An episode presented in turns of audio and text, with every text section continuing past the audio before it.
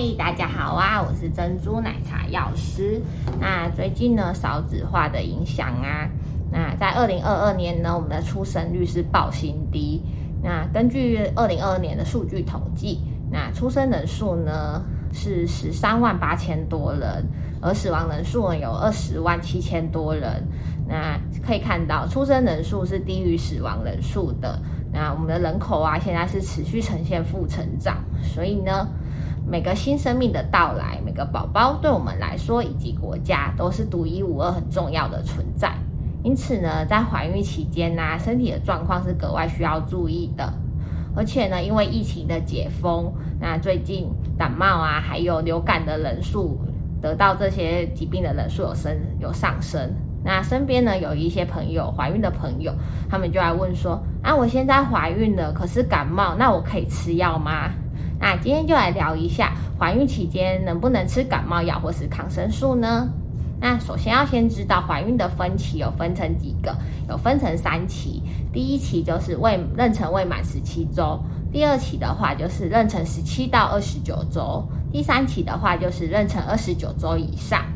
那在怀孕初期就是妊娠第一期，那这时候就是胎儿器官发展的主要时期，也是最可能造成异常的状况。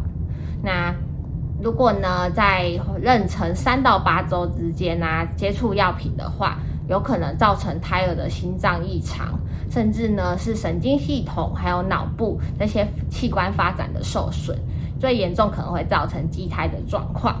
那因此呢，在怀孕初期就是第一期，我们需要吃药的话，要需要更加的注意。那接着呢，就来看一下怀孕用药的分级，有分成几级吧。那在美国 FDA 啊，它怀孕用药分级分成五级，有 A、B、C、D、X 这五级。A 级的话呢，就是在研究中没有显示说对胎儿有什么异常，所以这一级的药品是相对安全的。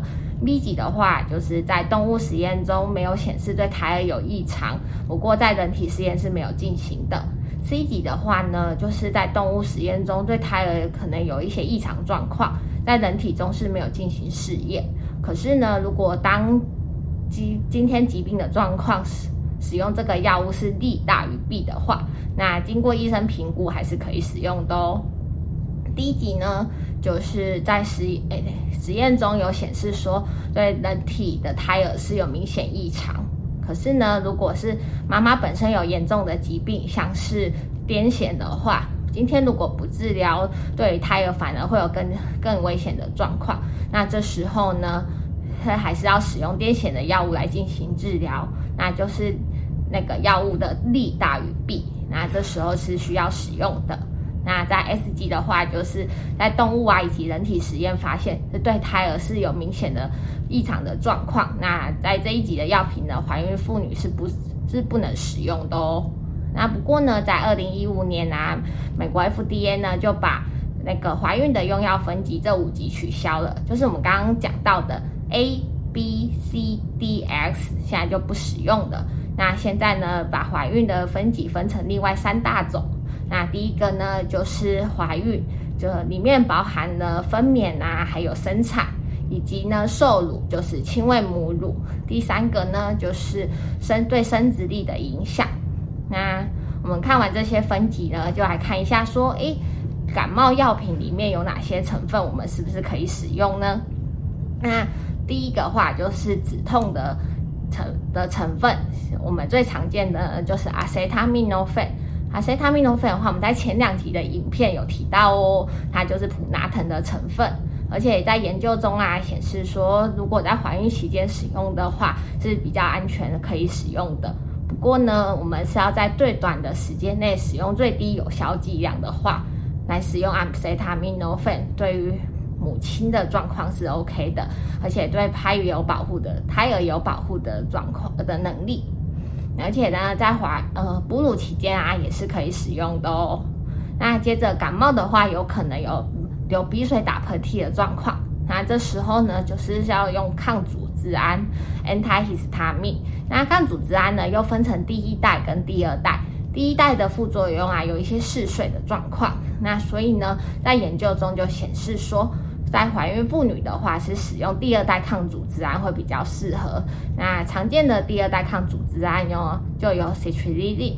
那 Citrulline 啊，在研究中显示是对那个怀孕期间还有哺乳是可以使用的。那还有啊，第二代有另外的 Levocitrigine 和 Fexofenadine。